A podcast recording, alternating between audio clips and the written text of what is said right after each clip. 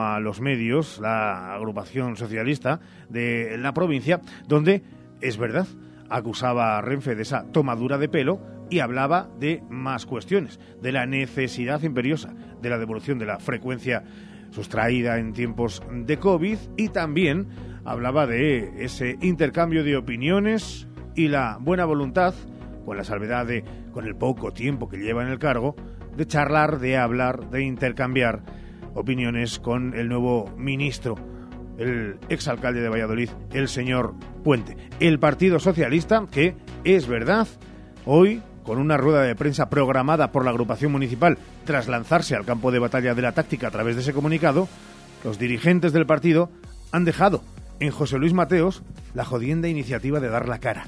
Cierto es que el líder de la oposición municipal era el primero que levantó la voz, casi el único, y el que más decibelios utilizó en sus reclamaciones. Él no se había escondido y no lo iba a hacer hoy. Seguimos esperando cara y no notificaciones a través de la prensa de otros. La Junta de Castilla y León ha terminado el próximo, ha determinado que el próximo curso 24-25, con la implantación de la educación gratuita, sea en el primer ciclo de educación infantil. Así, desde el próximo mes de septiembre, la Consejería de Educación va a ofertar plazas a todos los niños desde cero años, sin coste para las familias en centros públicos, en aquellos dependientes de entidades locales u otras corporaciones públicas y en los centros infantiles que llevaban años prestando este servicio. El Ayuntamiento de Salamanca ha abierto hoy jueves el periodo de solicitud del programa Concilia para los periodos no lectivos de Carnaval y Semana Santa con el objetivo de favorecer la integración de los menores, así como la conciliación de la vida familiar y laboral de las familias salmantinas durante el periodo de las vacaciones escolares. Para atender a la demanda y dar respuesta a las necesidades, se mantienen las plazas disponibles con respecto a la convocatoria del año pasado, ofertándose un total de 442.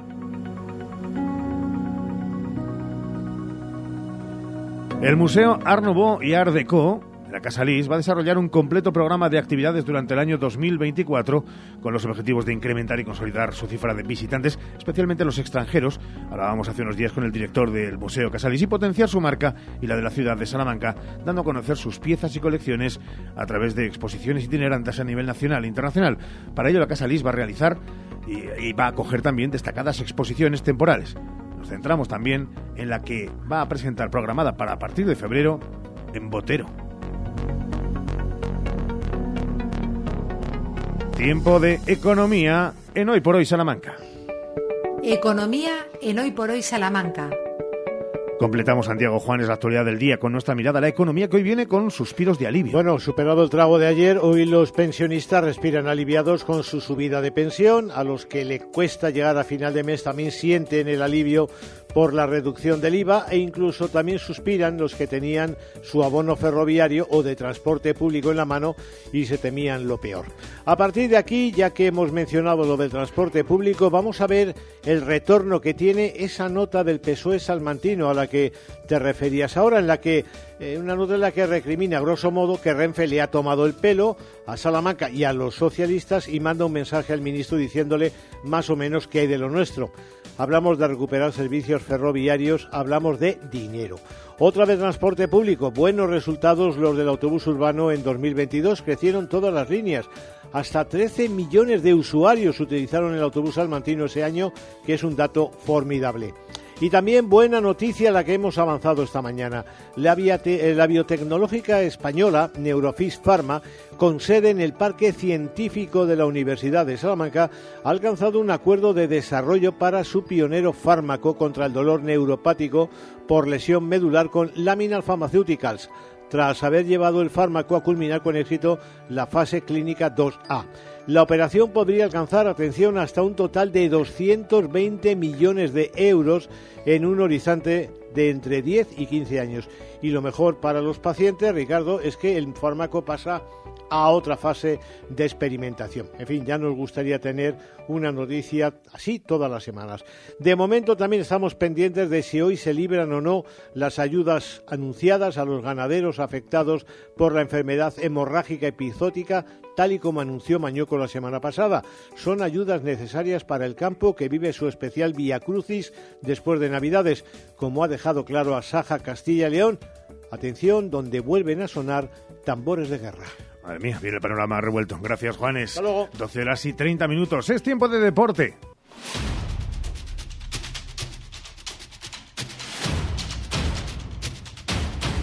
Con Sergio Valdés, que está aquí con nosotros. Y lo agradecemos. Hola, Valdés, ¿qué tal? Muy buenas. ¿Qué tal? Buenos días, ¿cómo estáis? Todavía con tiempo por delante para ese partido, pero no paran de suceder cosas alrededor de ese partido del siglo. Sí, venimos del Estadio Reina Sofía, donde, como ya venía informando esta emisora, Radio Salamanca, se está instalando una nueva grada supletoria, nueva, porque es una estructura independiente de las ya existentes de cara al partido contra el Villarreal. Nueva grada supletoria que ya está instalada en la esquina entre el fondo pequeño, el fondo este, y la grada vieja del Real Salamanca Monterrey. Ahí ya había un par de gradas, se ha instalado una más que está justo, digamos, haciendo esquina. Hemos comprobado algunos eh, redactores la visibilidad de esa grada y es buena, se ve bien todo el campo Reina Sofía. No es lo más óptimo, pero hay buena visibilidad. Así que esa es la noticia a estas horas en el Reina Sofía, junto a esa nueva grada, y recalcamos lo de nueva grada supletoria, porque es nueva, se están ampliando las filas de las gradas supletorias que ya se usaron contra el Villarreal, y a lo largo de las próximas horas puede que se sigan instalando más pequeñas nuevas gradas supletorias. Esto va, eh, digamos, casi minuto a minuto. Es todo muy quirúrgico, eh, muy casi de ingeniería y se van aprovechando huecos libres que hay en el Reina Sofía, que son muy pocos, para poder meter algún asiento más, alguna pequeña nueva grada supletoria más. El club las está instalando, se comprobará la visibilidad y a partir de ahí bueno, pues se sabrá si esas butacas se pueden vender o no al público a partir del próximo martes, que es cuando salen a la venta las entradas de público general para ese unionistas. Barça, que va a centrar toda, que ya está centrando toda nuestra atención en la sintonía de la cadena SER. Así que esa es la noticia, pero tengo más, Ricardo, y tienen que ver con las luces del Estadio Reina Sofía, porque el Ayuntamiento de Salamanca se empeñó en dejar claro que el error, que el fallo había sido que se había fundido un fusible en el partido contra el Villarreal de una instalación que estaba fuera del el Estadio Reina Sofía. Entonces hay que preguntarse por qué, una imagen que podrán ver a lo largo del día de hoy en las redes sociales de Radio Salamanca, por qué esta misma mañana, hace media hora, ACEINSA estaba dentro del Estadio Reina Sofía realizando pruebas de luz con varios técnicos, incluido el que bajó desde la grada en medio del partido contra el Villarreal para dentro del estadio intentar subsanar los errores. Ya Eso avanzó... añadido a lo que tú ayer ya avanzabas en Ser Deportivo. Sí, avanzó esta emisora por fuentes de Iberdrola, que es quien nos ha confirmado la situación que hace semanas el Ayuntamiento de Salamanca contrató aumentar la potencia para el estadio Reina Sofía. Iberdrola ha confirmado a esta redacción que eso es así y que a lo largo de este fin de semana se va a acometer esa subida de potencia por parte de una distribuidora de Iberdrola. ¿Por qué se hace este fin de semana? No, no es por el partido del Barça, no es porque se fundieran el otro día las luces momentáneamente contra el Villarreal. Simplemente ahora han llegado los permisos para aumentar esa potencia que tienen que dar las distintas administraciones. La burocracia lo ha retrasado y justo hasta estos días no se ha podido dar luz verde. Pero esa es la noticia. Así que todo lo que contó el Ayuntamiento de Salamanca respecto al incidente con las luces contra el Villarreal, no decimos que es mentira, pero bueno, cójalo con pinzas. Impreciso. Quizá impreciso es eh, una palabra exacta en este caso, eh, pero bueno, esa es la versión del Ayuntamiento de Aceinsa, pero hoy Aceinsa otra vez estaba dentro que no fuera, dentro, fuera. Pues estaban dentro del estadio intentando subsanar los errores. Como Barrio Sésamo, claro que sí, dentro, fuera, cerca, lejos. Eh, información de servicio también para todos nuestros oyentes y para Sheila Sánchez Prieto. Eh, vamos a ver. Las no tenemos entradas, no, por favor. o sea, las, eso lo primero. las entradas, eh, claro, decías, cuando el lunes se pongan a la venta, si es que no se agotan con los acompañantes de socios, claro porque eh, acompañantes de socio y entradas en general son lo no, mismo. No, no, vamos a explicarlo. Primero, no es el lunes, es el martes. Claro. Será el martes. Como tú has dicho, el martes. Cuando se pongan a la venta las de público general. Vamos a intentar hacer cuentas. Unionistas ha llegado a su límite de socios. ¿Por qué? Porque no hay más butacas disponibles en el Reina Sofía. Y no se van a quedar las Y supletorias. la supletoria, además esta mañana eh, lo hemos preguntado y se han reído directamente. Bueno, es que hemos Que dicho... es una buena respuesta, la Es que hemos dicho, eh, literalmente hemos dicho, hombre, pues podíais dejar las supletorias lo que resta de temporada. Se han reído. Eh, hay una cosa que es verdad que la en mente ella en ser deportivos eh, cuando pase la vorágine de la Copa, pero es cierto que ahora mismo, si viniera un club como el Deportivo, como la Sociedad Deportiva Logroñés, Unionistas no está en disposición de ofrecer ninguna entrada a la afición visitante. Es que no puede para lo que resta de temporada ahora mismo. Que esto, quizá con tanta vorágine, no habíamos reparado en ello. A no ser que con plazos grandes se diga lo de hasta tal se día. liberan las entradas, es. pero de primeras. Unionistas ahora mismo, para la liga, no va a poder ofrecerle a la afición visitante nada, a no ser que se liberen entradas de socio.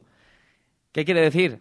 Bueno, pues que sí, que aunque sea contra el Barça, contra el Villarreal, que son partidos importantes, que nadie lo duda, bueno, pues el Reina Sofía quizá, eh, ahora sí, se empieza a quedar un poco pequeño. Mm.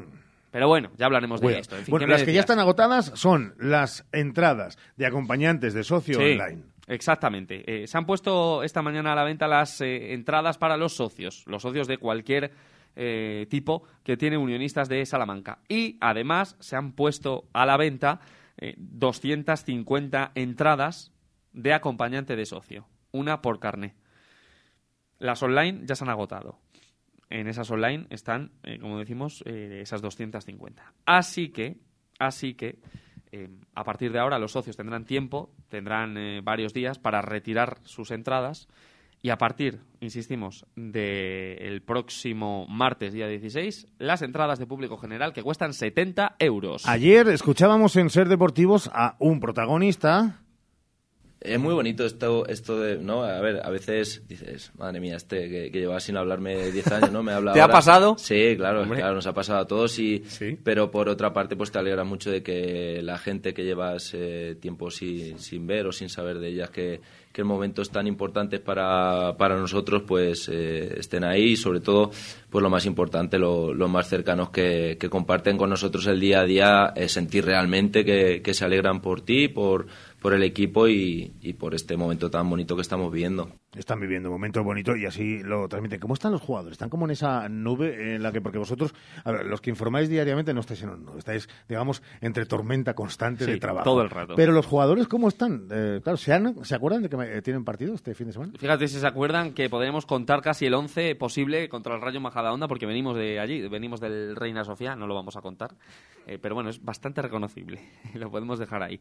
Decía Adri Gómez ayer que de verdad que están tranquilos, que, que obviamente tienen los teléfonos llenos de mensajes, peticiones de entradas, em, todavía de eh, agradecimientos y enhorabuena por lo que pasó contra el Villarreal, pero que es que son conscientes de que tienen un partido muy importante contra el Rayo. Pero también decía Adri que dentro de esa tranquilidad que no se pueden aislar, que es que en este caso no se pueden aislar de lo que vendrá la semana que viene. Es fundamental ganar el eh, sábado y luego ya, bueno, que pase lo que tenga que pasar. Esta noche, aveni- eh, Avenida, ahora vamos con Avenida, pero digo que esta noche Unionistas conocerá el día y el horario entonces ya fijado para el partido. Correcto, si esta noche el Barça pierde contra Osasuna de Pamplona, si pierde el Barça el partido, el miércoles que viene, a las 9 de la noche, Unionistas Fútbol Club Barcelona en el Reina Sofía. Si el Barça gana a Osasuna de Pamplona y pasa a la final de la Supercopa, el partido Contra el Unionistas Barça contra el Madrid, el partido Unionistas Barça será el jueves siete y media de la tarde. Esos son los datos. Pues nada, antes de ir justo a Avenida y la pincelada, eh, Sergio, eh, claro, ¿cuándo es la próxima, eh, es decir, ¿cuándo serían los cuartos de final de la Copa? Yo lo digo por ti, no lo he mirado. Pero claro, no sería a la Voy semana mirarlo. siguiente, dentro de dos semanas. Es en enero hay Acaban contigo. En enero hay bastantes eliminatorias. No, Mm. lo, es- lo estamos mirando. Pues en mientras directo. tanto escuchen a Pepe, Va- a Pepe Vázquez, entrenador de Perfumerías Avenida, ayer después de la derrota en tierras eh, europeas de la Euroliga frente al USK Praga. a tu máximo, máximo, máximo nivel y ahora es verdad que bueno que, que no estamos a nuestro máximo nivel como equipo por lo que todos sabemos, ¿no? que estamos metiendo tres jugadores y luego es que bueno sobre todo el- se define en ese primer cuarto, ¿no? que Praga llevó el ritmo totalmente, que jugamos, eh, que se jugó el partido a campo abierto donde ya son auténticos aviones y, y, bueno muy lastrado además por, por las 21 pérdidas que hemos tenido durante todo el partido que les ha permitido a ellas correr a campo abierto donde son bueno pues probablemente eh, junto a Fenerbahce el mejor equipo de Europa en este momento ¿no? y, y, bueno y nos hizo mucho daño es verdad que en la segunda parte mejoramos con el, el uso de las defensas alternativas conseguimos frenarles un poco ese ritmo conseguimos nosotros engancharnos Avenida un que poco no nuestro- contra un equipo mucho más rodado, mucho más equilibrado y con una gran entrenadora en su banquillo. 78, 64, 14 abajo. Y daba la sensación de que porque Praga no apretó más, porque no apretó casi. En el último cuarto, desde luego, me atrevería a decir que la segunda parte, en general. duele decir esto, pero muy inferior, la verdad, Perfumerías Avenida, de momento a Praga. Es verdad que hay que alabar al equipo charro, que en el último cuarto, eh, bueno, no se vino del todo abajo, compitió, lo intentó, pero y luego lo repasaremos en el programa. Es verdad que está el equipo en reconstrucción, con tres jugadoras nuevas. Bien, todo eso está claro. Pero da la sensación, en muchos ataques de avenida, de que no saben. No saben qué tienen que hacer, cómo penetrar eh, hacia la canasta, cómo invadir la zona rival. Eh, es que es un poco, bueno, sorprendente por un lado, pero eh, creo que algo preocupante, porque insisto, se le nota una avenida en ataque a veces, sentimos decir esto, yo creo que no solemos ser críticos con avenida en exceso, pero bueno, cuando hay que, cuando hay que serlo, da la sensación de que faltan recursos en ataque, sobre todo. Y desde luego ayer la defensa, bueno, no estuvo desde el primer cuarto. Eh, a las 3 y 20 con eh, menú otra vez eh, completo, delicatessen, degustación. Mucho Barça, mucho Unionistas que nos entiendan, sobre todo el resto de clubes. Y alguien que ponga la radio ahora no es el Barça, es que claro, es que es mucho Barça, mucho Barça. Mucho Barça, mucho Barça. ser Deportivo bueno, Salamanca. Estoy, emocionado porque entraremos también en Radio Barcelona, que cumple 100 años este año. Oma. Y vamos a estar en su centenario. ¿Parlarás una mica catalán? Parlaré, parlaré con eh, el Sique Rodríguez. Amb el Sique, eh, que bien el Am. Ya, es que para todos nuestros oyentes es Hemos hablado con Elena de Diego esta mañana y nada, ahí estamos. Eh, y, y, habrá protagonistas de unionistas en Ser Cataluña para toda Cataluña. Así que bueno, que no paramos y en el larguero y... ¿Qué más queréis? No, no, ¿qué más quieres tú? ¿Descansar? Pues, eh, descansar estaría bien. Cuidado como el partido, como el partido sea el miércoles. Eh... Cuidado si Unionistas palma el miércoles, el viernes no vengo, ¿eh? ya lo digo. ¿Sí? Ah, mira, públicamente. Pacto de sangre. Vale. Valdés, gracias. Adiós, chao. Son las 12 horas y 42 minutos. Un minuto, solamente un minuto, y nos metemos con la actualidad del tren, de la sanidad y de Béjar. Hoy por hoy, Salamanca. Gadis, el precio no es un problema. En nuestras oportunidades de hoy tenemos... En Pescadería Chipirón, California, kilo 4 euros con 99 céntimos. Y en Carnicería, chuletas de ternera, kilo 12 euros con 90 céntimos. Gadis, en confianza. Gadis, empresa patrocinadora del equipo paralímpico español. Algunos buscan sonrisas bonitas, otros las creamos. Clínica Dental Urbina, la clínica dental más recomendada de Salamanca. Primera visita y presupuesto gratis, financiación sin intereses. ¿Necesitas cambiar las ventanas de tu hogar? Un buen aislamiento mejora el ahorro energético. En Monleón, Aluminio y PVC te ofrecemos asesoramiento técnico y personalizado para encontrar la mejor solución a tus necesidades. Por eso, somos los mejor valorados en Google. Monleón, desde 1995 fabricando puertas y ventanas. aluminiosmonleón.com. Hoy por hoy, Salamanca. Ricardo Montilla. 12 horas y 43 minutos. Es verdad que este es el soniquete, el soniquete que nos gustaría a todas horas tener en ida y vuelta de Salamanca a Madrid, Madrid-Salamanca, bueno, y otros destinos.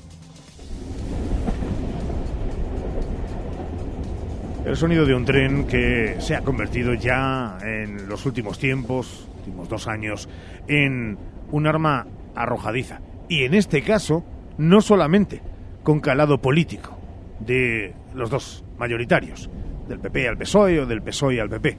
No, en este caso se ha conseguido casi el más difícil todavía, circense, el de todos contra quien toma la decisión de no devolver una frecuencia ya existente e incluso ampliarla. Es decir, todos o buena parte de la sociedad contra Renfe, el gobierno y también por bastante inacción al menos de lo que se ve y desde luego de lo que se comprueba al Partido Socialista de Salamanca. Que ayer les guste más o menos al propio Partido Socialista de Salamanca.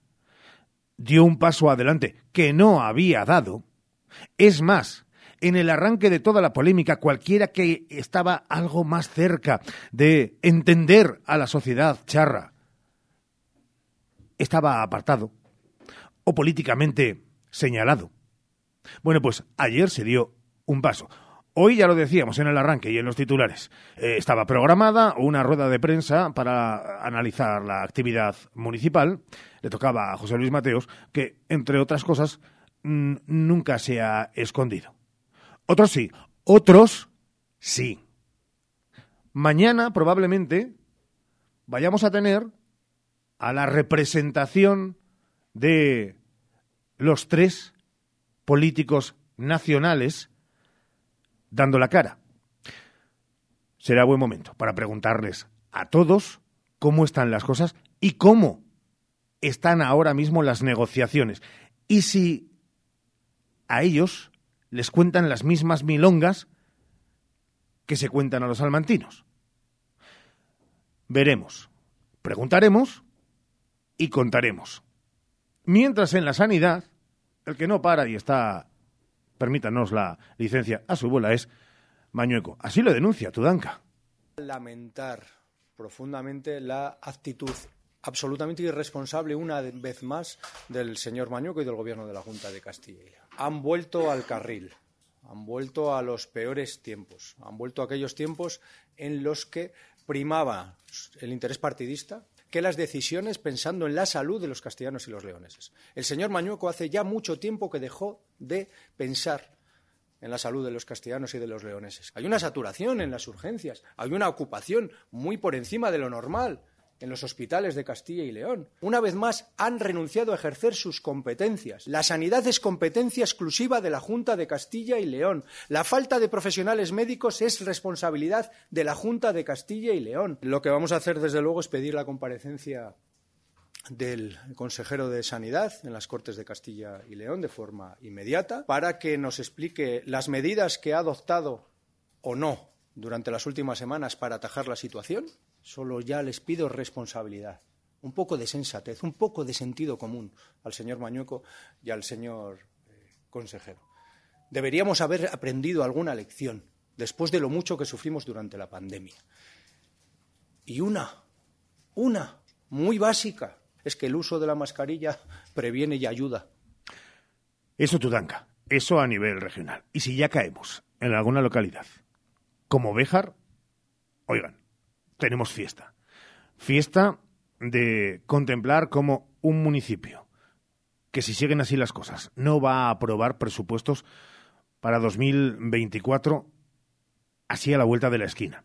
Cuando después de las elecciones y del pacto PP-Vox parecía que gustaran o no los resultados, habría un gobierno con una coyuntura sencilla para seguir adelante en propuestas y en iniciativas. Bueno, ya saben en qué ha derivado absolutamente todo. Ayer teníamos a Antonio Cámara, el líder de la oposición, líder del Partido Socialista de la ciudad textil. Bueno, pues ayer, en tiempo de hoy por hoy, en Ser, Bejar y Comarca, Luis Francisco Martín, el alcalde, el alcalde hablaba de cosas como estas acerca de una de las concejalas que arrancó con él esta legislatura, Araceli Dorado. Pasa que hay personas que piensan que el acta es suya, aunque la Constitución, las leyes marcan que el acta es personal, eh, cuando se tiene un poco de decencia y de vergüenza, pues sobre el respeto hacia las personas que han votado no a esas personas. Ninguno de los concejales, yo no sería alcalde si mi partido no me hubiera propuesto, y ninguno de los concejales del PP serían concejales si yo no los hubiera propuesto. Por lo tanto, hay que ser elegante, digno y fiel a quien te vota, a quien te apoya y a quien te representa. Y es una pena perder una mayoría absoluta pues, por rabietas de colegio. Me parece algo demasiado infantil lo que estamos viviendo. Rabietas de colegio, demasiado infantil lo que estamos viendo. Fíjense que si no escucháramos el resto de alocución, diríamos, amén, sí, rabietas de colegio e infantil. Lástima que no estemos hablando de una partida de mus mal resuelta en un patio de colegio de Béjar, sino en el órgano y en la administración que ha de regir los designios de la ciudad textil. Son las 12 y 49 minutos. Hoy por hoy, Salamanca. Más de 75 años de experiencia nos avalan para acompañarte en los momentos más difíciles. Funeraria Santa Teresa, una funeraria adaptada a los nuevos tiempos para ayudarte con un trato cálido y humano. Servicio 24 horas, traslados nacionales e internacionales, tanatorios y crematorios, servicios personalizados. Funeraria Santa Teresa, calle Conde de Crespo Rascón, 21, 923 21 32 89. En Lupa apostamos por la calidad sin renunciar al precio. Solo hoy jueves 11 en Lupa, empanada de hojaldre de jamón y queso de 380 gramos por solo 2,39. Solo hoy y solo en Lupa. Lupa a tus vecinos de confianza. En Ortopedia Sumesal tenemos un objetivo, calidad de vida. Por eso, cada día nos esforzamos en mejorar la movilidad y necesidades de la vida diaria de las personas. Además de ofrecer alquiler y reparación para sillas eléctricas, grúas y camas articuladas. En Gran Vía 51, Ortopedia Sumesal, ortopediasumesal.es. En Gadis puedes encontrar a Paula, que sabe que hay recetas que le quedan como anillo al dedo, comprando anilla de potón a 5 euros con 90 céntimos el kilo. Y la mejor variedad de pescado que llega en tiempo récord del mar al súper. Gadis, tienes buen ojo. Gadis, en confianza. DFSK 580 Sur 1.5 Turbo híbrido GLP con cambio automático, tapicería en cuero, techo solar, navegador 11 pulgadas, climatizador, ABS y ESP. Has oído bien. Todo incluido desde 150 euros al mes. DFSK un lujo a tu alcance. Véalo en HCM Profe Auto, concesionario DSFK para Salamanca, calle Bolivia 34, Polígono de los Villares. Tu salón, tu dormitorio, tu cocina, tu baño tu hogar debe contar quién eres. Vica Interiorismo. Espacios únicos para hogares diferentes. Paseo de la Estación 145. Última hora. Clementinas Estudiante ya tiene sus notas finales, sobresaliente en jugosidad, sobresaliente en dulzura y matrícula de honor a Clementinas Estudiante, por su sabor. Clementinas Estudiante, ya en su frutería más cercana, García Rivero, marca de distinción para su mesa. Por hoy, Salamanca. Ricardo Montilla. 12 horas y 51 minutos. Este fin de semana, este sábado en concreto, eh, se va a vivir una jornada especial, porque es un día especial ese en el que los 13 de enero se recuerda una enfermedad cada vez con más incidencia en las sociedades modernas. Creo que todos tenemos un conocimiento muy popular sobre qué es la depresión y sobre los síntomas que la acompañan. El primero de ellos es la tristeza. La tristeza, el llanto frecuente, eh, la desesperanza hacia el futuro, también los sentimientos de culpa o de fracaso. ¿eh? La persona cuando está deprimida siente que no hace nada bien, que todo le sale mal. Y eh, la falta de energía, a nivel físico también tiene muchas implicaciones. Eso es solamente el arranque. Hasta ahí todos podemos tener más o menos algún tipo de noción. Pero hemos querido que a través de Fundanet nos den todavía más inputs, que van a tener una semana llena de posts a través de redes sociales. Vamos a acercarnos hasta allí para hablar con María Heredero Hernández, psicóloga general sanitaria. María, ¿qué tal? Buenos días. Hola, buenos días, encantada. Igualmente, de hablar contigo y de que nos des eh, puntos de vista sobre una situación una situación que debe preocuparnos en esta sociedad que nos toca vivir. Por supuesto, es una situación muy alarmante. A nivel mundial hay 280 millones de personas que sufren depresión según la Organización Mundial de la Salud, pero es que en España la tasa es de un 5,4% de la población, que se traduce en 230.000 personas que tienen o pueden sufrir depresión mayor. ¿Qué hacemos cuando notemos síntomas o qué síntomas eh, tenemos que notar que nos hagan preocupar?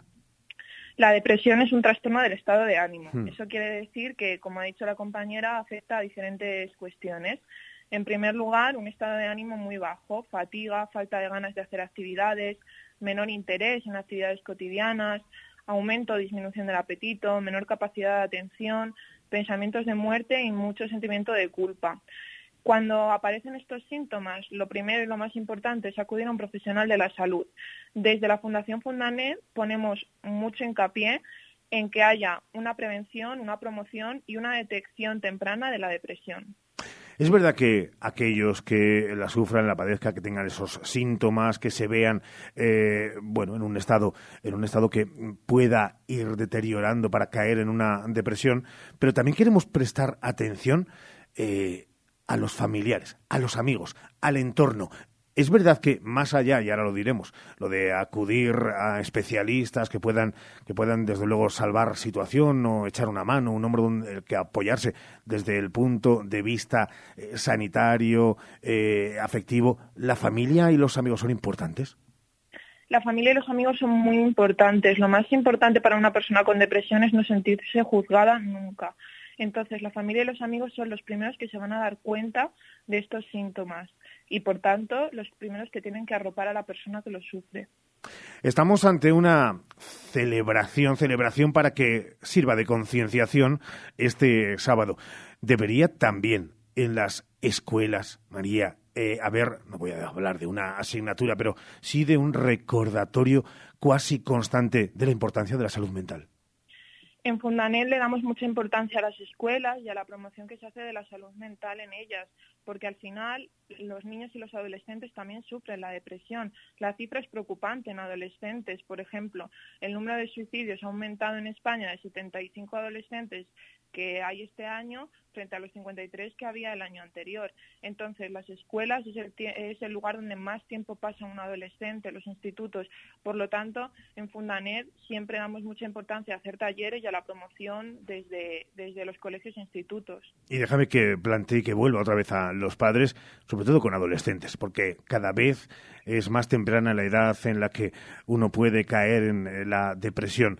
Eh, ¿Qué tiene que hacer una madre? ¿Qué tiene que hacer un padre?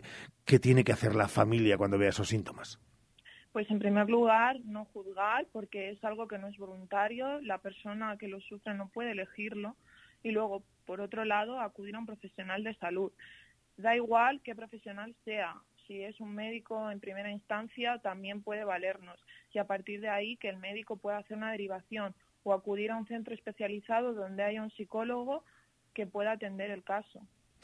Pues ya lo ven, queríamos tener ese recordatorio a una fecha que el próximo sábado volverá a poner en el punto de mira la depresión. Y queríamos hacerlo con una profesional que está en el día a día en Fundanet, psicóloga general sanitaria, María Heredero Hernández. María, gracias por estar con nosotros. Gracias. Un abrazo fuerte. Son las 12 horas y 57 minutos. Hoy por hoy, Salamanca.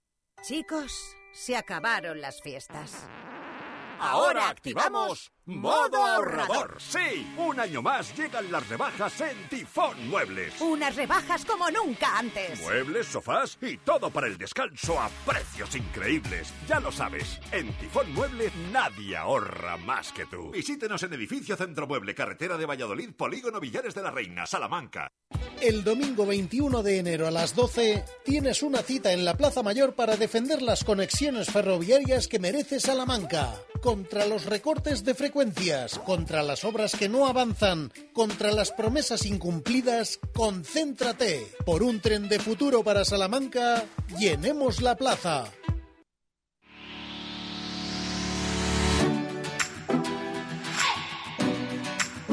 En la segunda parte del programa vamos a hablar de muchas cosas. Vamos a hablar de futuro, de presente y vamos juntos a hablar de un tema que, traspasando todas las fronteras, las locales, las provinciales, las nacionales, nos van a acercar a Gaza. Pero a Gaza desde el punto de vista de eh, la política, la institucionalidad, porque vamos a hablar con un eurodiputado que hoy está en tierras salmantinas. Pero también, también vamos a hablar de salud. Y lo vamos a hacer, ya saben, todo corazón, con nuestro cardiólogo de cabecera, con Armando Oterino, al que le tenemos preguntas muy claras. Vamos a hablar de excesos, cuáles son las pautas que hay que seguir para recuperarse, hablar también del deporte, de la alimentación, de la vida saludable y también de las revisiones para estar controlados a cierta edad de nuestra salud cardíaca.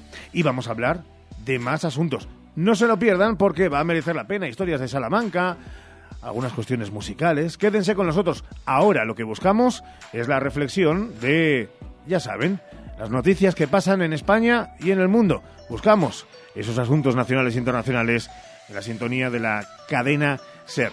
Y por cierto, sí, también estaremos muy pendientes de cualquier noticia que surja alrededor de ese partido del siglo. Todas concentradas y además de manera inmaculada a las 3 y 20 en Ser Deportivo Salamanca. Pero cualquier noticia que vaya surgiendo de ese Unionistas Fútbol Club Barcelona de la próxima semana, también aquí en una programación especial en Radio Salamanca, en la SER.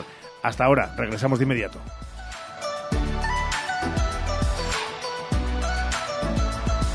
Hoy por hoy, Salamanca.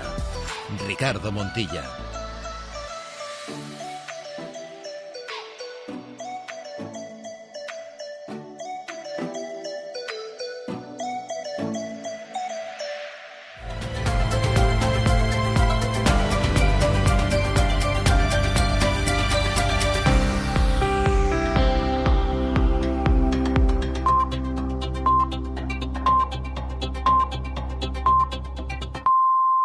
Es la una a las 12 en Canarias. El ministro de Agricultura, Luis Planas, reconoce que la rebaja del IVA del aceite de oliva, pactada con Junts para poder sacar adelante dos de los decretos anticrisis en el Congreso, ayudará a bajar su precio. Eso sí, avisa Planas de que lo que más afectará a lo que paguemos en el supermercado será la reducción de la cosecha por la sequía y las altas temperaturas. Hemos eh, tenido una cosecha que ha sido en un 55% inferior en la última campaña a una campaña media este es el auténtico factor inflacionario. Lo conocemos bien en el sector agrario y particularmente en el caso del aceite, pero en estas últimas dos campañas ha sido, eh, digamos, muy acentuado. Evidentemente, esa rebaja eh, del IVA contribuirá a atenuar ese incremento. Otro de los asuntos que el PSOE ha pactado con Junts ha sido el traspaso de las competencias sobre inmigración, un asunto que tendrá que trabajar ahora Gobierno Central y Generalitat. En unos minutos espera que la consellera de Presidencia, Laura Vilagrá, desquerra de más detalles de la conversación que esta mañana ha mantenido con el ministro de la Presidencia para abordar este tema. Un asunto sobre el que alertan los sindicatos policiales. El SUP ha enviado una carta al ministro del Interior y ha pedido amparo ante la Unión Europea. Jacobo Rodríguez, portavoz. Hemos solicitado el amparo de la Unión Europea frente a lo que consideramos un riesgo extremo para nuestras fronteras. A juicio de este sindicato, este traspaso de competencia supone la casi total desintegración de la Policía Nacional en Cataluña. Advertimos además que se va a encontrar enfrente con el Sindicato Unificado de Policía, nos va a tener eh, enfrente en una posición firme y contundente. No vamos a permitir el desmantelamiento de la Policía Nacional y nunca daremos amparo al mercadeo de las competencias de seguridad a cambio de votos. Nos debemos a todos los ciudadanos, incluidos los catalanes, y no les dejaremos desamparados ante esta posible venta de sus derechos. La vicepresidenta segunda de la Junta de Galicia y consellera de Medio Ambiente comparecerá mañana en el Parlamento gallego para explicar la situación derivada del vertido de pellets que ha alcanzado las costas gallegas. El PP ha rechazado que sea el presidente Alfonso Rueda el que se encargue de esa comparecencia como había pedido el BNG. El ministro de Transportes, Óscar Puente, se ha referido a la petición de medios que ha hecho la Junta al Estado. La Junta de Galicia tiene dos helicópteros y tiene varios barcos pregúntenle si los están usando para buscar los pellets, porque no lo están haciendo. Entonces, sorprende que tú le ofrezcas a, la Junta de Galicia medios de tierra para atajar el problema donde se puede hacer lo que es en la costa y te diga que no, que ahí con los suyos le valen y que al mismo tiempo nos pida medios marítimos cuando los tiene y no los está utilizando. España batió un récord de peticiones de asilo en 2023, más de 160.000 solicitudes. Nicolás Castellano, buenas tardes. Buenas tardes, son 163.218 solicitudes exactamente de protección internacional en nuestro país es el máximo histórico desde que hay registro. Sigue siendo muy difícil obtener una cita para pedir refugio aquí en España por la saturación de estas oficinas y los plazos se siguen alargando. De hecho, en 2023 España resolvió no 22.000 expedientes y dio protección temporal a otros 33.000 ucranianos. Las nacionalidades mayoritarias de los que vienen a pedir asilo en España proceden de Venezuela, Colombia y Perú y también España junto con Alemania y con Francia, uno de los países de la Unión Europea donde más solicitudes de protección se registran. La Audiencia Nacional ha lunado las multas de 91 millones de euros que la Comisión Nacional del Mercado de la Competencia impuso a cuatro bancos por concentrar el precio de algunos productos financieros. Dice el tribunal que no ha quedado acreditado que existiera un plan común de esos bancos para fijar los precios. Miguel Ángel Campos. La Comisión Nacional del Mercado de la Competencia había multado con 91 millones al Santander, BBV, Sabadell y CaixaBank porque, según aseguró, se pusieron de acuerdo entre 2006 y 2016 para fijar un precio por encima del de mercado en determinados productos financieros con claro perjuicio para sus clientes. Pero el tribunal sentencia que solo una de las operaciones tuvo carácter ilícito y que pese a ello no se actuó de espaldas a los clientes. No queda demostrada la ilegalidad del resto de operaciones que era el fundamento de la sanción, por lo que la multa queda anulada. Baleares se suma a Galicia, Murcia, Madrid, Andalucía y Castilla-La Mancha y será la sexta comunidad autónoma que va a prohibir a los alumnos el uso del móvil en los centros educativos. Mallorca, Mame Munición. El objetivo, que la norma entre en vigor en febrero. Para ello, el conseller de Educación, Tony Vera, ha empezado a trasladar una propuesta de borrador a las diferentes mesas educativas. Como regla general, se proposa... Como regla general, se propone la restricción del uso de telefonía móvil en primaria y en secundaria la restricción salvo casos puntuales, como que metodológicamente se necesite para hacer una actividad prevista dentro del proyecto de centro. Puntuals, como ser eh, de que pedagógicamente o A día de hoy ya hay centros que prohíben el uso del teléfono móvil y el conseller dice que el Ejecutivo respetará la autonomía de centro. Deportes, Marta Casas, buenas tardes. Buenas tardes. Hoy vamos a conocer el segundo finalista de la Supercopa de España después de que el Real Madrid ganara anoche en la prórroga al Atlético de Madrid por cinco goles a tres. Hoy es a las ocho esa segunda semifinal en Riad entre el Barcelona y Osasuna, con la duda los blaugranas de si se va a forzar a Pedri para jugar o si se va a esperar a una hipotética final y sin el Chimi Ávila en los rojillos. Los dos entrenadores, Xavi Hernández y Yago Barrasate. Va a ser difícil, pero sí, cogemos el cartel de favorito para mañana, pero no para la competición, está claro, ¿no? Por el otro lado están Atlético, Madrid, eh, son rivales muy importantes, pero queremos llegar a la final y ganarla, sí. Te firmo ganar por la mínima mañana y te firmo ganar por la mínima la final y levantar el trofeo. Es algo histórico para el club y nosotros lo tomamos así también, ¿no? Que es una competición corta, dos partidos, grandísimos rivales, nadie nos va a quitar la ilusión de poder ganar mañana. Lo contaremos, por supuesto, en Carrusel Deportivo desde las 8 menos 20 de la tarde. El domingo se jugará la gran final por el título. Además, cita con el waterpolo. La selección femenina busca hoy ante Grecia a las 7 de la tarde meterse en la final del europeo. La Euroliga, duelo entre equipos españoles, entre el Real Madrid y el Valencia Basket a partir de las 8 y media de la tarde. Y en el Rally Dakar, la séptima etapa ha comenzado con el abandono de Al Raji, que iba líder en coches y que deja el camino libre a Carlos Sainz, que ahora mismo es líder virtual a la espera del desenlace de la etapa. ¿Conoces las cuevas de Altamira? ¿Has estado en las de Nerja? ¿En los jameos del agua? ¿Qué sientes cuando entras en estas cuevas? Te contaré una historia, el mito de la caverna. ¿Conoces el mito de la caverna de Platón? ¿Lo entendiste? Pues animaros a entrar en las cuevas, siempre con casco, ya lo veis. ¿Has hecho espeleología como aficionado? ¿Cuántas veces te han dicho en casa? Recoge esa cueva que tienes por habitación. Ya puedes dejarnos tus mensajes de voz en el WhatsApp del programa. El 681-016731. Esta noche hacemos el faro Cueva, en la SER. El faro, con Mara Torres. Cadena SER. Pues es todo a las 2, la una en Canarias, más noticias en hora 14 con Javier Casal y seguimos en cadenaser.com. Cadena SER. Servicios informativos.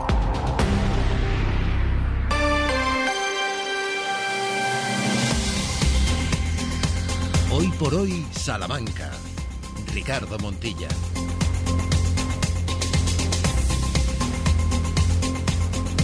Trece horas y siete minutos. Continuamos en directo en Hoy por Hoy Salamanca. En este segundo tramo, segunda parte de este episodio del 11 de enero de 2024. A las 13 horas y 7 minutos, donde confirmamos, Santiago Juanes, muy buenas de nuevo, que Hola, ¿qué tal? hace buen día. Hace buen día para los que... Hace buen día porque luce el sol después de estos días que hemos estado así un poco tristones. Tenemos algunas nubes que nos recuerda, en fin, que estamos todavía en invierno. Un termómetro modesto, 4 grados de temperatura, que nos recuerda que estamos en enero. Hace un buen día, hace un día que tiene que hacer. Y luego mañana, pues esta noche helará. Mañana, o sea, lo que viene siendo invierno, tampoco hay...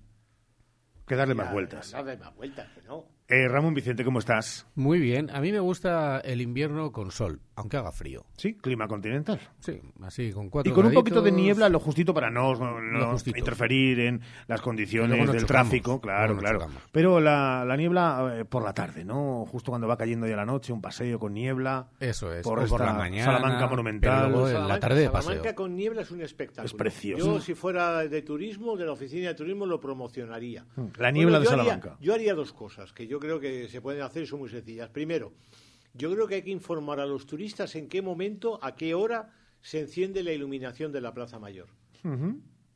Hay que hacer como Pues el amanecer, el, el anochecer de, en Ibiza, del chill out. Pues, Pues eso, aquí en la i- plaza, igual. el- el- la hora, iluminación.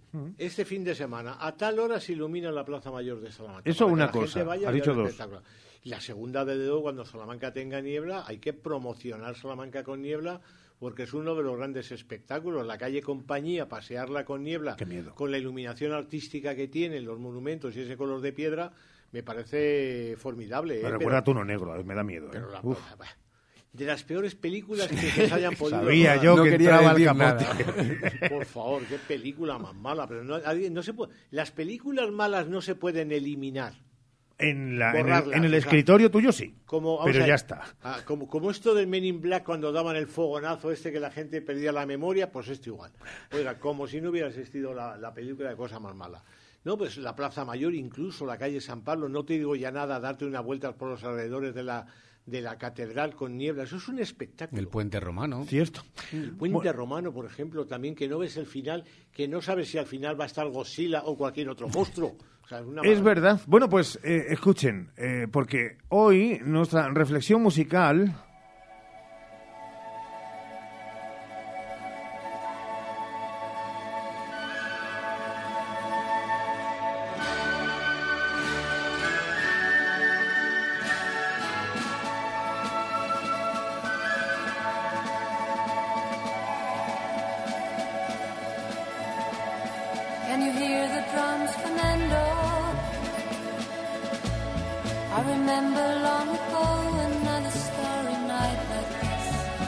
le pasa a los españoles que de las 20 discos más vendidos en la historia de este país, 6, que en proporción son muchísimos, son recopilatorios? Somos vagos y queremos que tener todas las cancioncitas juntas en un solo disco. ABBA, Madonna, el History de Michael Jackson, eh, Elton John.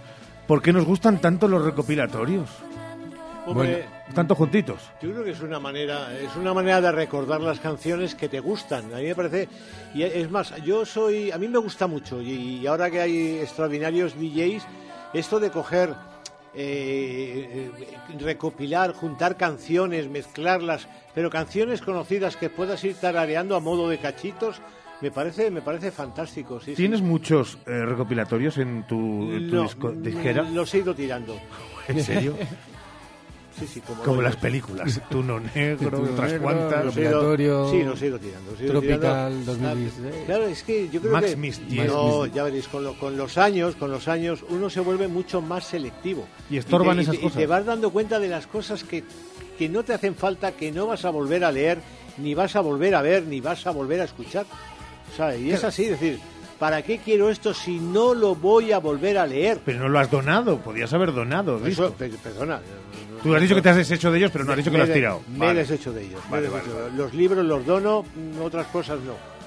¿Tú a, mí me, a mí me cuesta, a mí me cuesta. ¿Y tú tienes, eh, Tengo- mucho recopilatorio? Tengo bastantes recopilatorios, sí, sí, sí. Tengo bastantes recopilatorios porque me gusta además eh, por años tener las canciones que han sonado de ese año. Por ejemplo, el recopilatorio de los 40, que creo que además ha salido o va a salir uno Sí. ahora con las canciones. Eso, ese tipo de recopilatorios para tener ahí una, mm, eh, bueno, sí, una, una lista, un listado de, lo- de los éxitos del año. Sí que me gusta tenerlo, sí. Es que no pasa en otros países y en España, sí, ya digo, entre los 20 discos más de la historia, 6 recopilatorios y claro, entenderán que salen muchísimos menos recopilatorios que discos en general, así que la proporción llamaba la atención y queríamos hoy... Y que hoy en día, como antes, que hacíamos con las cintas de casete, que hacíamos nuestros recopilatorios, que lo grabábamos a través Esos de la radio. recopilatorios eran tremendos. eran Claro, de- claro. A, a- a cachitos, nunca mejor dicho, como dice Chago, en el play record de, del Ahora, yo- cassette. claro, ahora yo creo que se hacen esos recopilatorios o los haces a través de tus, eh, tus redes sociales, no el Spotify Oye, no, y pero estas cosas. Vosotros no habíais nacido, porque eh, pero no os podéis es imaginar, no habéis, no habéis nacido,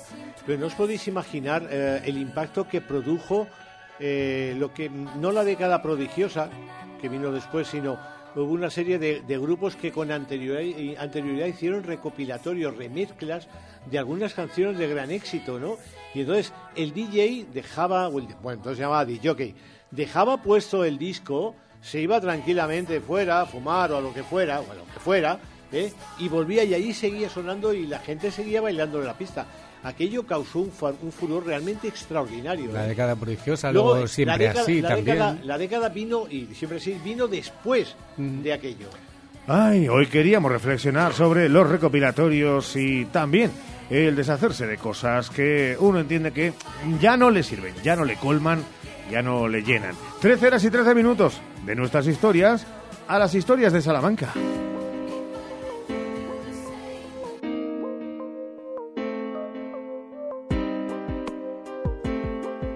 Recordábamos hace unos días que enero nos deja un buen número de referencias para construir con ellas historias de Salamanca. Y una de ellas tiene que ver con Benito Pérez Galdós, que falleció el 4 de enero de 1920, dejando en algunas de sus obras algunas citas salmantinas inolvidables, lo cual siempre agradeceremos. Don Benito estuvo en Salamanca, exploró Salamanca a pie, en documentos y hablando con la gente, y escribió de ella. Y es lo que recordamos hoy con Santiago Juanes en Historias de Salamanca.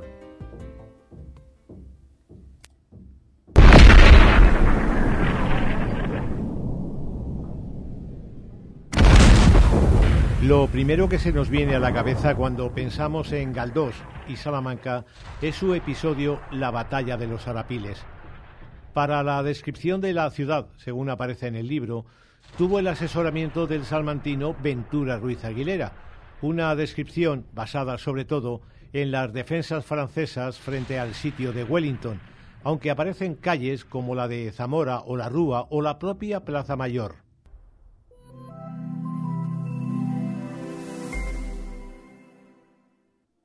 Muy buena familia, hoy estamos en Candelario, en la provincia de Salamanca, uno de los pueblos más bonitos de España. En otros episodios, Galdós mencionaría también a Salamanca, a Candelario, por ejemplo. Entonces fue famosa por sus chacinas e incluso a figuras salmantinas por las que sentía admiración, como Julián Sánchez Ruano. Hay citas, referencias a Salamanca, sacadas de la prensa o directamente de personas con las que hablaba.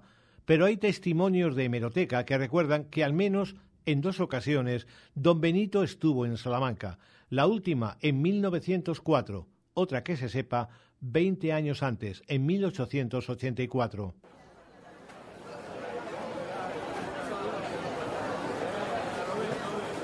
El 30 de octubre de 1904, Galdós visita Salamanca por última vez. Lo hace junto a su sobrino José Hurtado de Mendoza y Victoriano Moreno, su secretario. Se aloja en el desaparecido Hotel Comercio y recorre la ciudad acompañado en algunos momentos por el editor y periodista Mariano Núñez, fundador del Adelanto. Un artículo posterior recaba del escritor datos de la visita anterior, en 1884, y de su conocimiento de figuras salmantinas como Unamuno, Bretón, el obispo Padre Cámara, el escritor Villegas o el político Pérez Oliva. Viviendo, amigo, que es como decir esperando. Esperando mejor vida. Padeciendo en esta todo lo que el Señor disponga para hacernos dignos de la otra. ¿Y de salud? Mal y bien. Mal porque me afligen desazones y achaques. Bien porque me agrada el dolor y el sufrimiento me regocija. En medio, el 24 de febrero de 1901, tiene lugar el estreno de Electra, obra de teatro que es considerada anticlerical. Y con otros de la vecindad.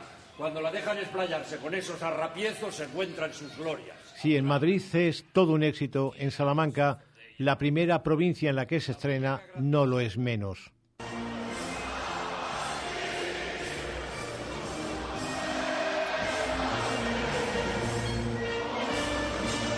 Se canta la marsellesa, la sociedad más conservadora pone el grito en el cielo. La sociedad liberal vive momentos de euforia. La iglesia salmantina atruena desde los púlpitos y su prensa. Un gran escándalo, pero también un gran éxito.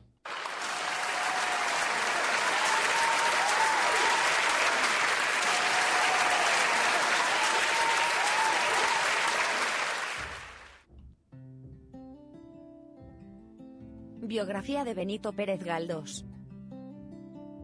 Escritor español, Las Palmas de Gran Canaria, 10 de mayo de 1843, Madrid, 4 de enero de 1920. Galdós fue un novelista y dramaturgo español mejor conocido por su tratamiento magistral del vasto panorama de la sociedad española en una Cuando muere Galdós, el Ateneo de Salamanca celebra una velada, de la que se recuerda sobre todo el desdén con el que Unamuno se refiere a la figura literaria de don Benito. Postureo, envidia, bueno, hay división de opiniones.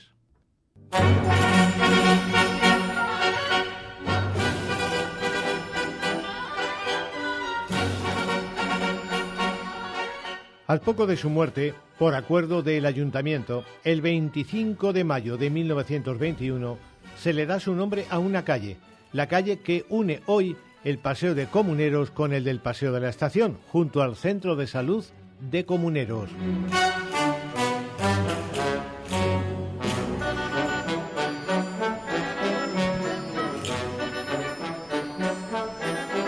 Benito Pérez Galdós, nuestra historia de Salamanca de hoy. Y ahora nos asomamos a nuestra agenda de cultura y ocio que Abrimos recordando que hoy se han puesto a la venta las entradas para las actividades de la Fundación Salamanca de Cultura para febrero, Chago. Exacto es, y esto incluye a nombres como Lolita, como cómplices, como mocedades, como los Panchos, como Raiden, como eh, Cristian de Moret, entre otros.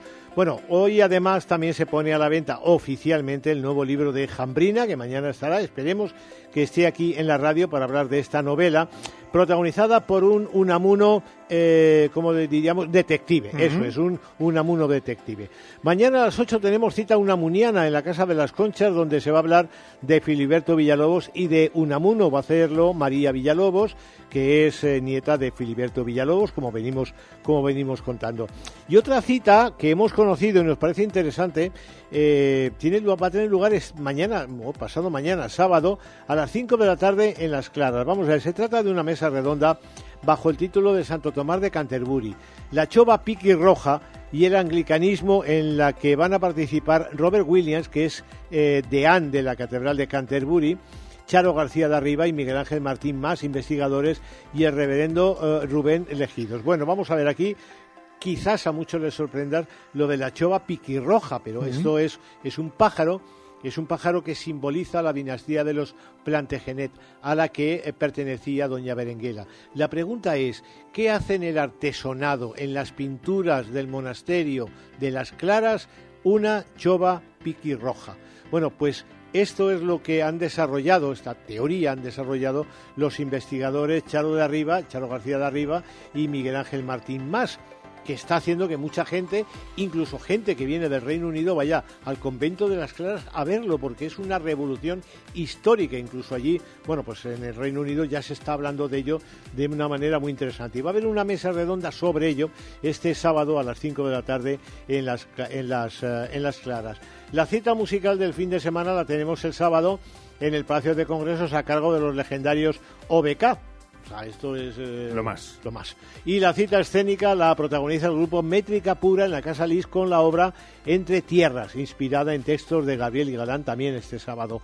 La salida del fin de semana yo creo que puede ser a Ciudad Rodrigo, puede ser a donde uno quiera, eh, que la provincia es grande y hay muchos sitios que ver, ¿no? ¿Por qué digo Ciudad Rodrigo? Porque Ciudad Rodrigo comienza a celebrar a San Antón. Lo va a hacer con la bendición y la venta de los panecillos muy ricos, muy tradicionales y con el encendido de la hoguera purificadora, que es algo de, que forma parte del ritual y de la liturgia de todas las fiestas de, de invierno. El otro día hablando con el alcalde de Ciudad Rodrigo, pues claro, recordábamos todo lo que están viviendo y van a vivir los de Ciudad Rodrigo. Ya han comenzado con los preparativos de San Sebastián.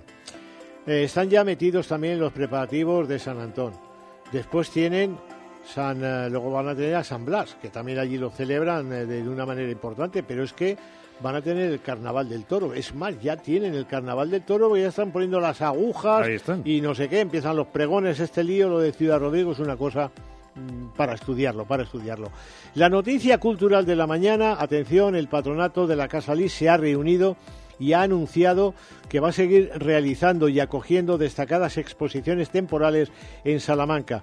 Y una de esas eh, exposiciones que va a venir en el mes de febrero va a estar centrada en la figura de Botero, Fernando Botero, sensualidad y melancolía. Bueno, quien no conozca la pintura de Fernando Botero tiene un problema. Está programada a partir de febrero y va a continuar también el patronato con la labor ya iniciada de exhibir muestras de producción propia como las hijas del jazz que actualmente se expone en el Museo de Bellas Artes de, de Badajoz. Bueno, Nos gusta y además va increciendo esa programación respecto a lo que Bueno, había bueno, sido la, la eh, Navidad. Bueno, es una agenda, es una agenda corta, corta, Pero intensa. variada. Y bueno, intensa, vale, vale, corta, pero, pero variada, que a mí me parece muy interesante. Que quieres teatro, teatro. Que quieres música, música. Que quieres conferencias, tienes para aburrirte. ¿Qué quieres caldo? ¿Eh? Toma tres tazas. Oye, es que, por ejemplo, y este fin de semana va a ser bueno, por cierto, tú que controlas lo del tiempo. Este fin de semana va a hacer eh, reguleras. O sea, sí, va a hacer bueno porque va a Vamos a hacer frío. Va a hacer frío. Fíjate, ayer me, a mí- ayer me recordaba una amiga, por estas fechas eh, hicimos una excursión el año pasado al Pozo de los Humos, que estaba a tope. Es verdad. Y recordábamos que, eh, bueno, comimos en manga corta. Hay las cosas del cambio climático. Y todavía algunos siguen negándolo. Gracias, Chago. Hasta luego. mañana, 13 horas y 24 minutos. En los próximos instantes vamos a intentar hacer una reflexión colectiva desde esta casa para ver en qué grado casi de madurez como sociedad estamos. Nos van a entender con este protagonista. El régimen israelí se considera legitimado para despreciar, insultar a cualquiera que reivindique el derecho internacional. Aquí no están muriendo solo los niños y las niñas en Gaza, está muriendo el derecho internacional. Si nosotros no hacemos nada por parar esto, podemos dar por derrumbada toda la arquitectura que se construyó después de la Segunda Guerra Mundial para que resolvamos los problemas entre países de forma pacífica. 13 horas y 25 minutos. Estamos en directo. Ese era Manuel Pineda, eurodiputado de Izquierda Unida. Y está en directo y está en Tierras Charras. Ricardo Montilla. Don Manuel, señor Pineda. Hola Manu, muy buenas. Hola, buenos días. Estamos como sociedad a la altura de las circunstancias en lo que está ocurriendo en, en Gaza y la masacre que está llevando a cabo el gobierno israelí. Hombre, yo creo que la sociedad está actuando de forma coherente, está, está, está presionando, se está movilizando con el objetivo prioritario de parar esta masacre. Otra cosa es lo que estén haciendo los gobiernos, que en muchos casos pues se limitan a hacer declaraciones, pero no toman ningún tipo de acción eh, mm, que vayan en el sentido de acabar esto y en otros muchos casos ni siquiera nos encontramos con este tipo de declaraciones o nos encontramos con gestos infames como los de darle la medalla de oro o el honor a Israel en medio del genocidio que está llevando contra el pueblo palestino. Pero digo, si la pregunta es sobre la sociedad, yo creo que la sociedad sí está respondiendo, eh, porque a pesar de que se ha intentado silenciar o maquillar lo que está pasando allí, se habla de una guerra entre Israel y Hamas o tal, mm, me parece que, eh, que no han podido evitar que veamos todas las imágenes en las que no hay una guerra, hay una masacre, un bombardeo eh, sistemático sobre una población civil que no tiene dónde refugiarse ni por dónde escapar. Estamos hablando de la franja que lleva eh, bloqueada desde el año 2007 y que Amnistía Internacional la definió como la mayor cárcel a cielo abierto del mundo. Estamos ante una situación, eh, por cierto, el corte que han escuchado eh, no acababa ahí, porque acababa diciendo que, igual que Israel eh, intenta aislar y menospreciar algunas voces críticas, como las del propio gobierno español, con el presidente a la cabeza, sin embargo, digo, ese corte seguía diciendo que lo que tampoco se puede hacer es que, de un lado, se saque la cara por el pueblo palestino, pero por otro se siga comprando y gastando millones de euros eh, abasteciendo al gobierno israelí. Eh, ¿Es lo que siempre ocurre en todos estos casos, Manu? Bueno, en, en este caso concreto, eso fue en una, un debate que tuvimos en el Parlamento Sí. Europeo con la presencia del presidente Pedro Sánchez, que estaba allí en calidad de presidente de turno de la Unión Europea. Eh, y claro, el presidente hizo unas declaraciones que ofendieron muchísimo a Israel, porque ponía en duda que Israel estuviera actuando de forma proporcional. Mm, yo ya yo ya pongo eh, cuestiono eh, esa misma declaración o sea yo creo que no hay duda de que no está actuando de forma proporcional y de que no está actuando bajo las normas del derecho internacional pero es que en, en esos mismos días en los que el presidente Sánchez hizo esas declaraciones y supuso una, una respuesta iracunda por parte de- del régimen israelí, en esos mismos días el Ministerio de Defensa español compró armamento israelí por valor de 4,5 millones de euros. Un armamento israelí que además viene con el sello de Tested in Combat, es decir, eh, te venden un armamento que te, que te dicen que lo han comprobado en combate, que han tirado esas bombas sobre las cabezas de los niños palestinos y lo han matado muy bien. O sea, no- nos parece que es infame que nosotros, un Estado democrático de derecho, que nos erigimos en defensores de, de los derechos humanos, podamos, en primer lugar, comprar ese tipo de armamento que lo han utilizado en- eh, sobre la población civil como si fueran eh, conejillos de India y en segundo lugar esos 4,5 millones de euros, como todo lo que sea comprarle armamento a Israel está haciendo fi- financiar un genocidio. Entonces, claro, yo le tuve que decir a Pedro, a Pedro Sánchez, al presidente, le tuve que decir, "Mm, vale, el gesto, pero pasemos de, la- de los gestos a las acciones. Eh, una cosa y la otra no caben en el mismo paquete. El criticar a Israel y comprarle el armamento eh, que, que- que lo han comprobado de este modo nos parece que es absolutamente incoherente. Señor Pineda, hoy, eh, en principio, eh, Israel se va a ver las caras con- en el Tribunal Penal Internacional gracias a esa denuncia de Sudáfrica. ¿Por qué no hay más estados llamados Sudáfrica? ¿Por qué no cunde el ejemplo? ¿Son todo intereses? No, si hay más estados, ¿eh? Digo, yo no, no quiero no quiero extenderme mucho porque me imagino que estáis mal de tiempo. Pero hay dos Dele, tribunales. dele, tranquilo. Hay, hay dos tribunales distintos, el Tribunal Penal Internacional y el Tribunal Internacional de Justicia.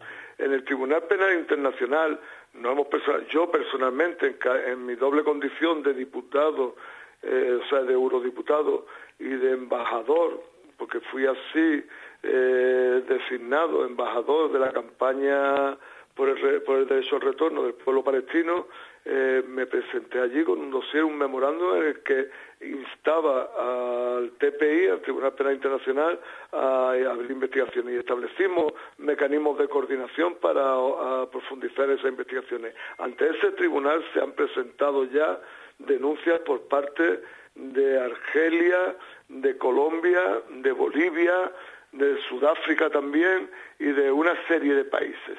Luego está el Tribunal de Justicia, el Tribunal Internacional de Justicia, que es un, tribunal perteneciente a la ONU, eh, al que ha trasladado eh, Sudáfrica su denuncia apelando a la Convención contra el Genocidio. Esa ha sido una iniciativa excelente de Sudáfrica a la que también se han adherido una cantidad importante de países, no te sé decir ahora mismo pero cuáles, pero eh, no te sé decir cuántos, pero muchos, porque se van se van van aumentando todos los días. El último que he leído ahora eh, en las noticias hace unos minutos cuando he llegado aquí a a tierra a tierra salmantina ha sido Brasil. Brasil. Eh, Brasil se ha adherido ahora eh, hace un rato, pero se han adherido previamente pues Bolivia, el, eh, eh, eh, Malasia, o sea, te hablo de memoria, no quiero Sí, sí, no sí, quiero no quiero equivocarme, pero se han adherido como una veintena de países. Lo que es triste es que ninguno de esos países sean un Estado miembro de la Unión Europea. La Unión Europea, eh, desgraciadamente, carece o ha renunciado a tener una política exterior propia. Tiene una, una política exterior absolutamente subordinada a los Estados Unidos y no actúa con libertad. Porque cuando uno escucha declaraciones, estábamos hablando antes de Pedro Sánchez, pero podríamos hablar del gobierno belga, que también ha hecho declaraciones en el mismo sentido. El propio Macron eh, ha hecho recientemente una declaración oficial, eh, solemne, en este mismo sentido, eh, y que luego ninguno de estos estados se adhiera a, a esta denuncia, nos parece, nos parece bastante incoherente, incluso yo diría hipócrita. Nosotros no podemos ponernos de perfil, no podemos mirar para otro lado cuando el cuarto mayor ejército del mundo está masacrando a una población indefensa. Eh, no es admisible. Y hacer unas declaraciones de estamos profundamente preocupados y dejarlo ahí no sirve de nada. Eh, nosotros estamos pidiendo en todos lados, la gente está saliendo a la calle de forma masiva, como no salía desde la, la guerra de Irak, que me imagino que recordáis, que hubo un movimiento contra la guerra muy importante y, y- y esta vez están saliendo están siendo las manifestaciones más masivas desde aquella época. La gente está saliendo a la calle con una serie de peticiones. Están pidiendo, que, eh, en primer lugar, el alto el fuego permanente e inmediato, no una pausa humanitaria de seis horas para remover, remover los escombros. No, no, esto- un alto el fuego eh, inmediato y permanente y que la- las fuerzas israelíes de ocupación abandonen la franja de Gaza. Eh, se están pidiendo a nuestros gobiernos que rompan relaciones con, con Israel, relaciones diplomáticas, comerciales, financieras, de cooperación militar. Estamos pidiendo que se decrete desde nuestros gobiernos, y hablo en plural, o sea, a nosotros nos toca pelearlo con el gobierno español, eh, pero hablo en plural, a todos los gobiernos les pedimos que decreten un embargo en la compra y venta de armas, por los motivos que te he explicado antes.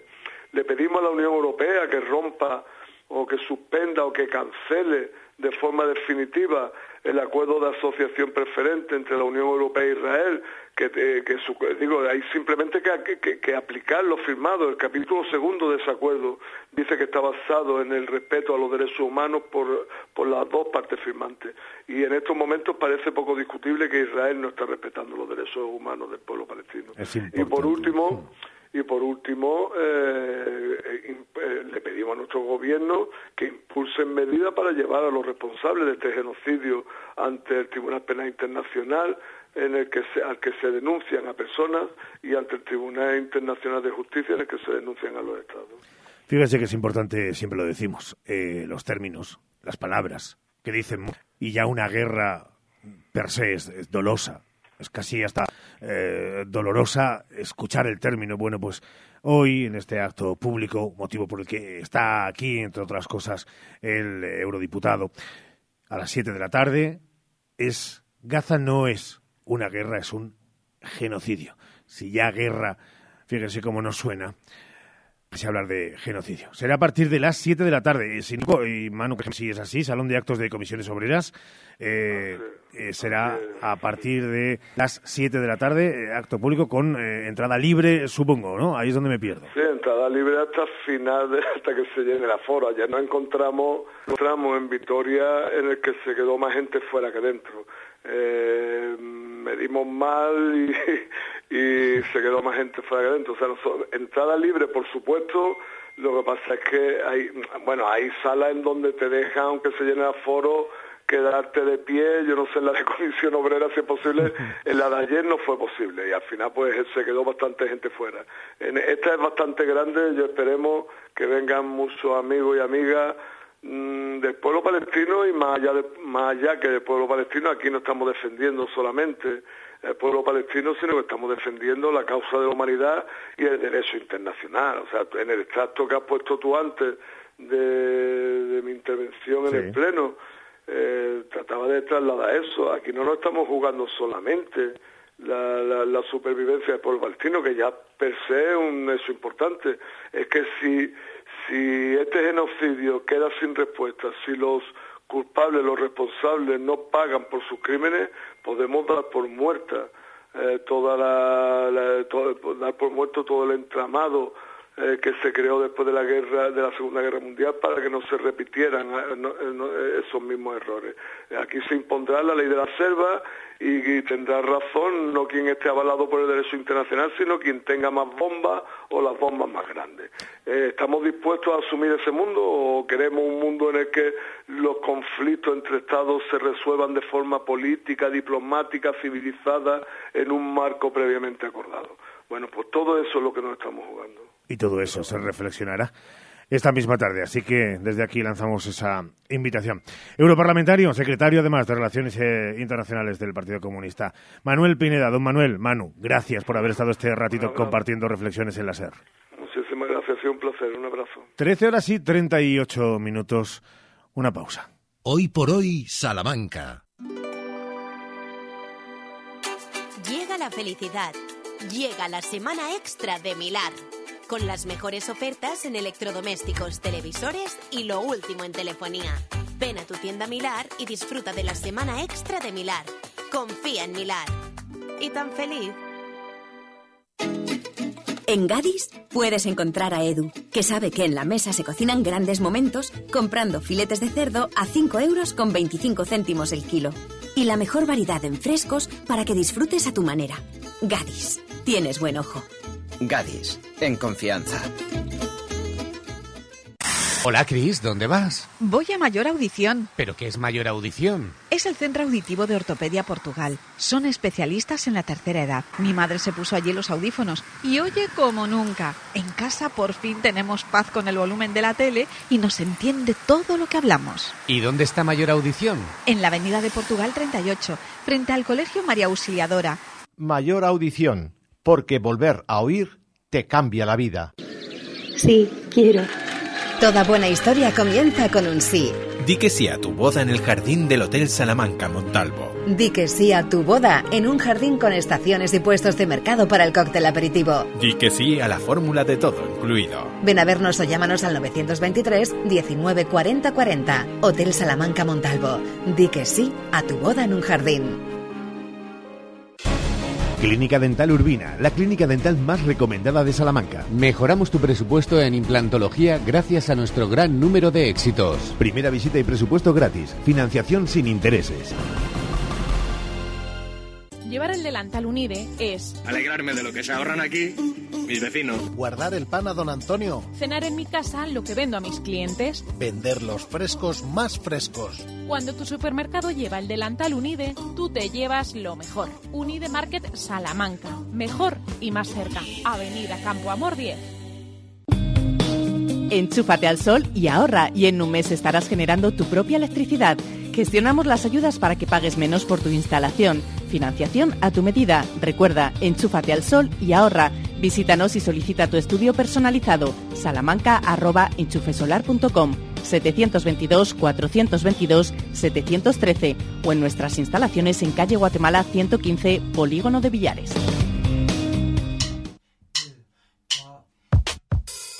Hoy por hoy, Salamanca. Ricardo Montilla. 13 horas y 41 minutos nos ha dejado tocada ¿eh? la, la reflexión en voz alta sobre temas que en el ámbito local parece que pasarán más desapercibidas porque ya nos llega toda la cascada de información y de opinión desde ámbitos nacionales e internacionales. Abrimos, después de el arranque de año, nuestro de todo corazón. Sí, ese espacio que con el prestigioso cardiólogo Armando Terino arrancábamos en esta nueva temporada. Y tenemos cuestiones para plantearles al doctor.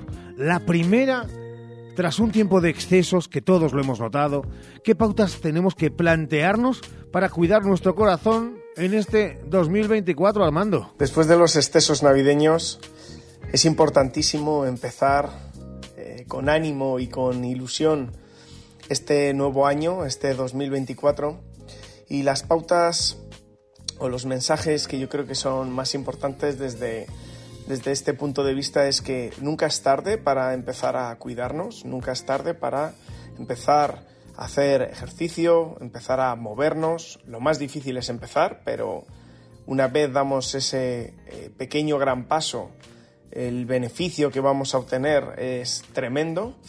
Por supuesto, la alimentación después de las Navidades, en la cual hemos tenido eh, pequeños o no tan pequeños excesos, eh, debería ser eh, volver a la normalidad lo antes posible, volver o retomar o empezar una alimentación saludable, una alimentación basada en vegetales, en frutas, en frutos secos, en el consumo de pescado azul, evitando los alimentos ultraprocesados y todo ello dentro de una estrategia o de un control adecuado de todos los factores de riesgo cardiovascular que hemos ido desgranando y que desgranaremos a lo largo de- del programa.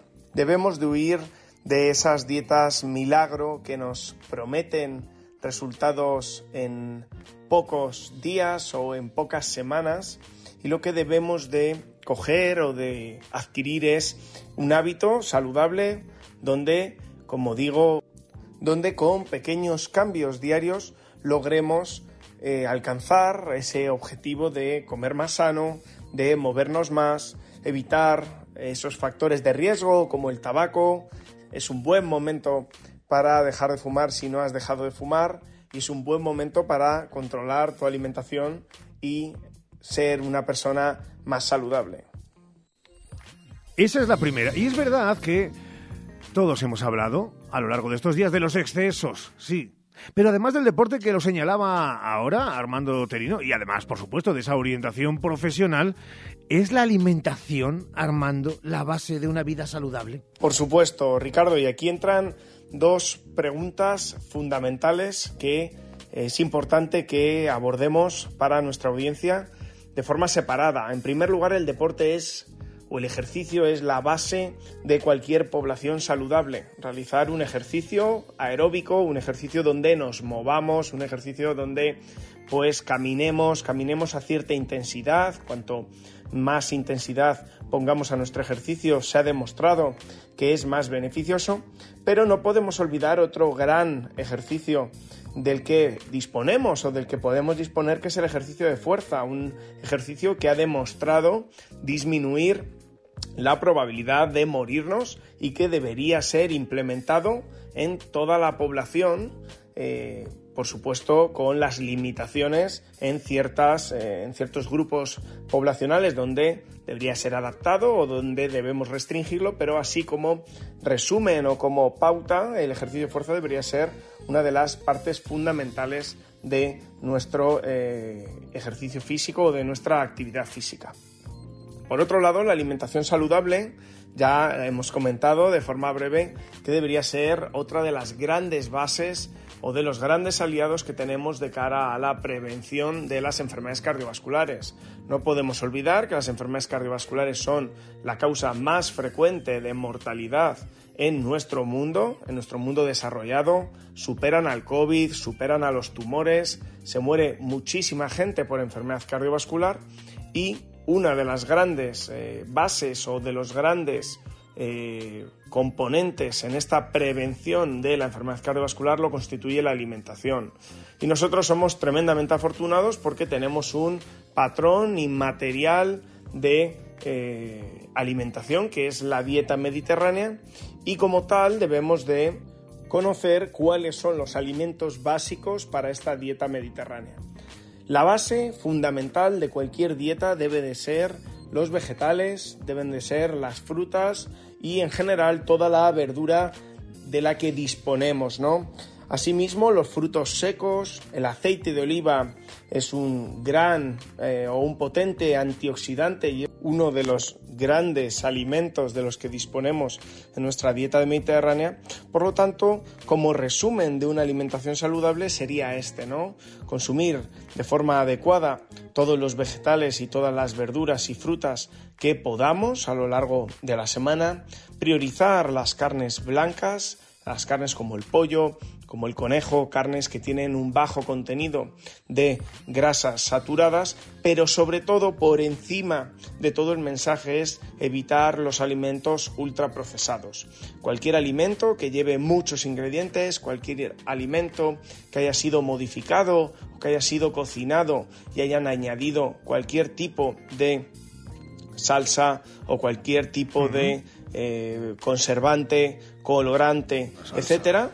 En definitiva, en definitiva, como ya he dicho, cualquier alimento que tenga muchos ingredientes o que no sepamos identificar cuáles son los ingredientes que forman parte de esa comida que vamos a, consumir, debería ser eliminado de nuestra dieta. Eh, nos lo pone complicado, doctor, aunque entendemos perfectamente que es la metodología que ha de estructurar un nuevo año saludable. Pero son importantes también las revisiones, doctor Oterino, eh, las revisiones sobremanera a partir de una edad para estar controlados en nuestra salud cardíaca. Y respecto a la realización de chequeos médicos cuando vamos a empezar un ejercicio o si ya lo realizamos de forma habitual y queremos controlarnos, lo considero imprescindible. A partir de cierta edad, aumenta la probabilidad de tener ciertas enfermedades cardiovasculares, ciertas enfermedades cardiovasculares que van de forma inherente a nuestros hábitos de vida en la población occidental y por tanto considero necesario igual que nos gastamos el dinero en las mejores zapatillas con la placa de carbono o en la mejor bicicleta para arañar eh, esos kilos o esos segundos eh, en la competición, considero necesario un chequeo médico en el cual pues veamos realmente que la máquina funciona perfectamente, que no tenemos ningún problema a nivel estructural cardíaco y que podemos realizar un ejercicio físico de forma segura, que al final es lo que eh, impera, debería imperar en todas las competiciones, ¿no? Que todos los participantes que realizan esa actividad lúdica puedan tener una seguridad o puedan tener obviamente no se puede garantizar 100% todo, pero que tengan una seguridad a la hora de realizar ese ejercicio físico.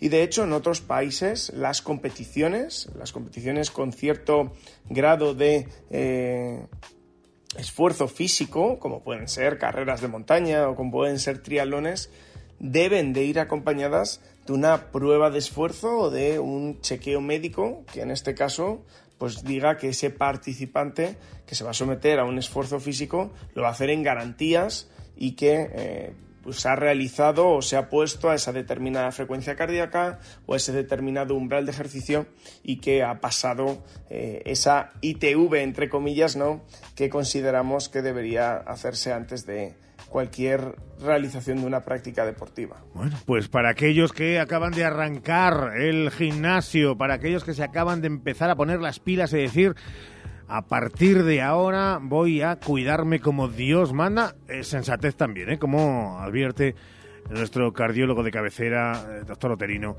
en esta sección de arranque, en esta temporada de todo corazón. Aplíquenle eso, mucha madurez al asunto de buena dieta equilibrada, buena alimentación, hábitos saludables, vamos a dejar el tabaco, que no me entere yo, que todavía alguien sigue fumando ahí al otro lado del receptor y también ejercicio físico y revisiones. Gracias, doctor Tenido. Son las 13 horas y 51 minutos. Comienza la cuenta atrás. Hoy por hoy, Salamanca. ¿Estás pensando en vender tu vivienda? Con Inmoclip es posible. Inmoclip, expertos inmobiliarios listos para hacer que el proceso de venta sea fácil, utilizando estrategias efectivas y sin rodeos, garantizando así el éxito para ti. Inmoclip, en la calle Bermejeros 34 y en www.inmoclip.com. Inmoclip, la agencia preferida de los propietarios. Hace tres décadas, Advocati Abogados comenzaba su trayectoria. Treinta años después, con un equipo creciente y la pasión intacta por ayudar, Advocati Abogados sigue asesorando a negocios y particulares. Agradecemos a todos nuestros clientes la confianza que nos brindan y esperamos seguir creciendo juntos ahora en la calle Toro 21, en plena plaza del Liceo de Salamanca. Cuando la suerte depende del trabajo bien hecho, Advocati Abogados. ¿Necesitas transportar tu mascota y no sabes cómo? Intisal, servicio para mascota, es tu solución. Intisal, taxi de mascotas a nivel local, provincial y nacional.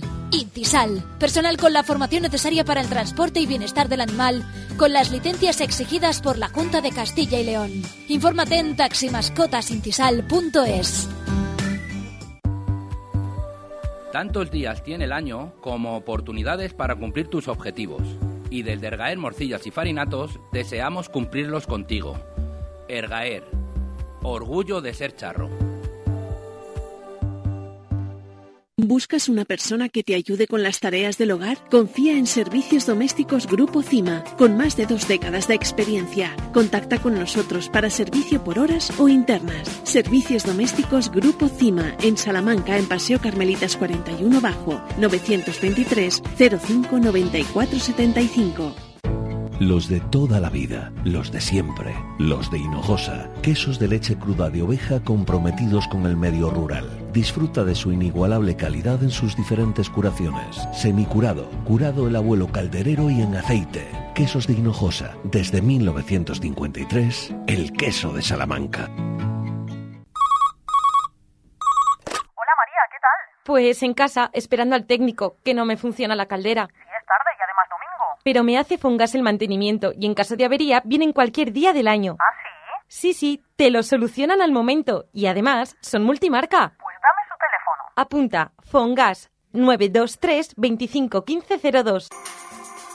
¿Has probado kiwi miel? Dulce y natural, un estallido de sabor para todos tus sentidos. Kiwi miel protege tu sistema inmunológico, rico en vitamina C, mejora tus defensas, antioxidante, produce colágenos, fuente de potasio, de fibra. Pídelo en tu frutería habitual Kiwi Miel, una marca salmantina distribuido por Frutas Abanico. Atención, Kiwi Miel, sabor y dulzor totalmente adictivo. Tu salón, tu dormitorio, tu cocina, tu baño, tu hogar debe contar quién eres. Vica Interiorismo. Espacios únicos para hogares diferentes. Paseo de la Estación 145. Legumbres espino de la tierra de Salamanca, sin intermediarios del campo a tu mesa. Legumbres espino de la tierra de Salamanca. Haz ya tu pedido en legumbresespino.com. Hoy por hoy, Salamanca. Ricardo Montilla.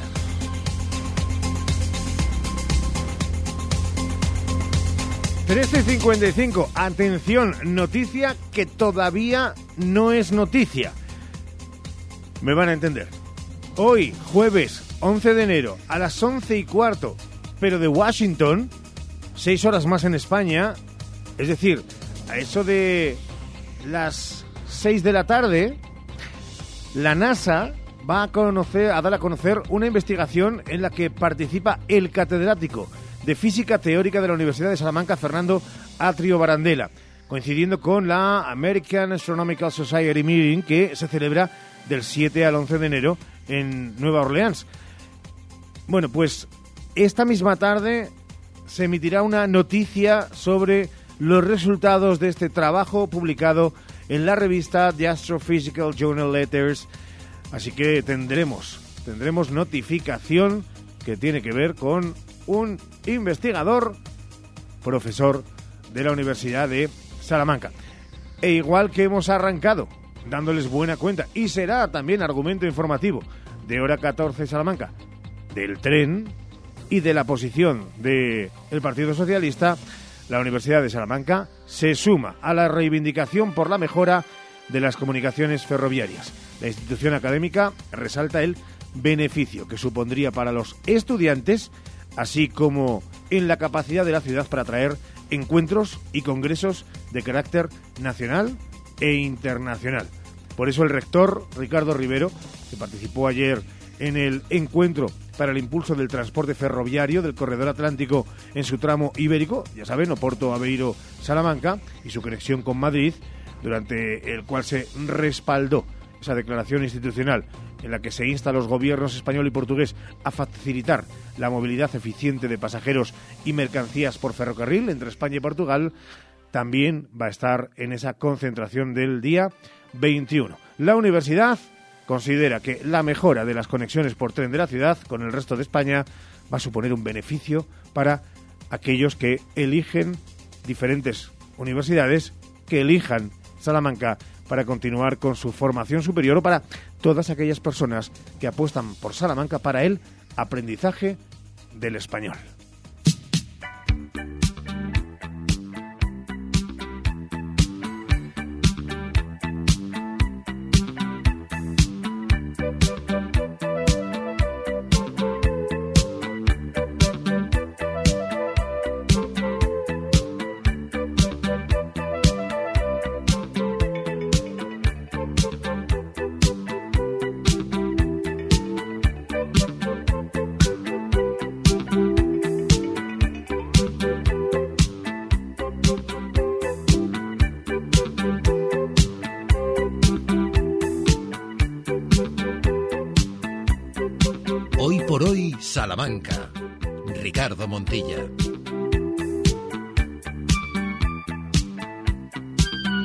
Y por supuesto, no nos olvidamos de estar al lado de la actualidad de sobremanera el fútbol en estos días. Les avisamos, quedan muchas, quedan muchísimas entradas todavía para ese partido entre Unionistas y Majadahonda del sábado a las 8 de la tarde. Para ese partido, Unionistas Majadahonda, hay muchas entradas. Quedan algunas menos para el compromiso entre Unionistas y el Barça, que recuerden, esta noche sabrá el día que se juega, dependiendo de qué pasa en la Supercopa, entre el Barça y Osasuna de Pamplona. Así que estaremos muy pendientes de cada una de las situaciones que a este respecto se produzcan. Y todas las van a tener en la programación de esta casa y en su página web, en radiosalamanca.com. De inicio ya, en apenas 16 minutos, llega Sheila Sánchez Prieto con Hora 14 Salamanca, con los sonidos de los protagonistas de toda la mañana y haciendo previsión también de lo que venga. Y a partir de las 3 y 20, la locura que tiene solamente alguien que lo cura. Se llama Sergio Valdés, en Ser Deportivos Salamanca. Nosotros nos marchamos. Saludos de Ramón Vicente. Les hablo Montilla. Pasen buena tarde de jueves. Que mañana, mañana es viernes. Adiós.